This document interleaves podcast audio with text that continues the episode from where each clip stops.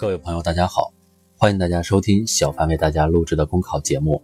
节目文字版下载，请关注微信公众号，跟着评论学申论。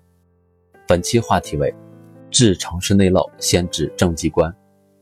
入汛以来，我国从南到北多个城市发生内涝，这种情况并非今年独有。水利部数据显示，2010年至2016年，我国平均每年有超过180座城市进水受淹或者发生内涝。解决内涝成为一些城市发展的重要课题。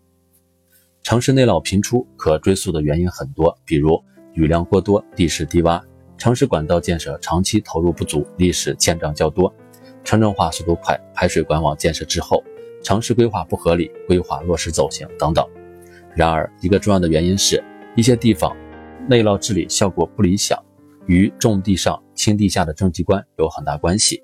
地下管网建设是看不见的工程。做得好也只是隐迹而非显迹，不容易被注意到，因而导致一些领导干部热衷于地上工程而不是地下工程。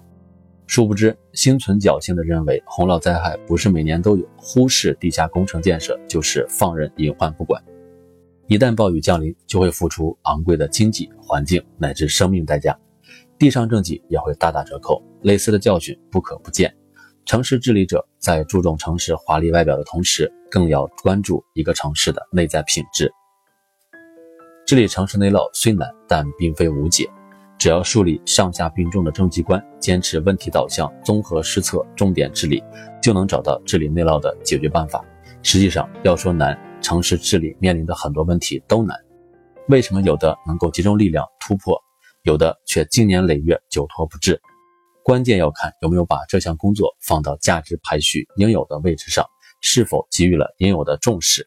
一旦真正重视起来，办法总比困难多。我们既要建得好、令人眼前一亮的地上工程，也应该能够扎扎实实搞好地下工程。治理城市内涝，还需要压实各个环节的主体责任。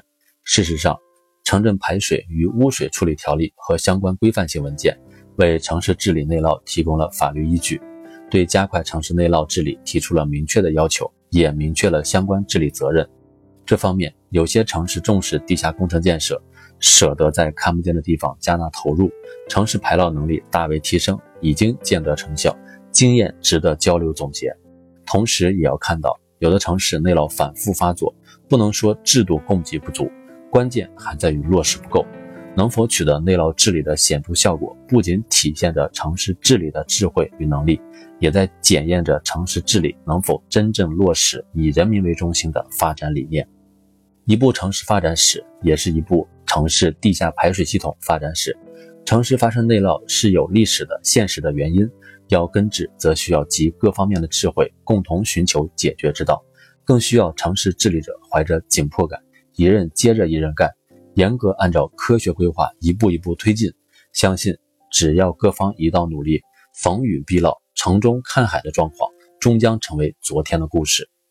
本节目所选文章均来自人民网、求是网、学习强国。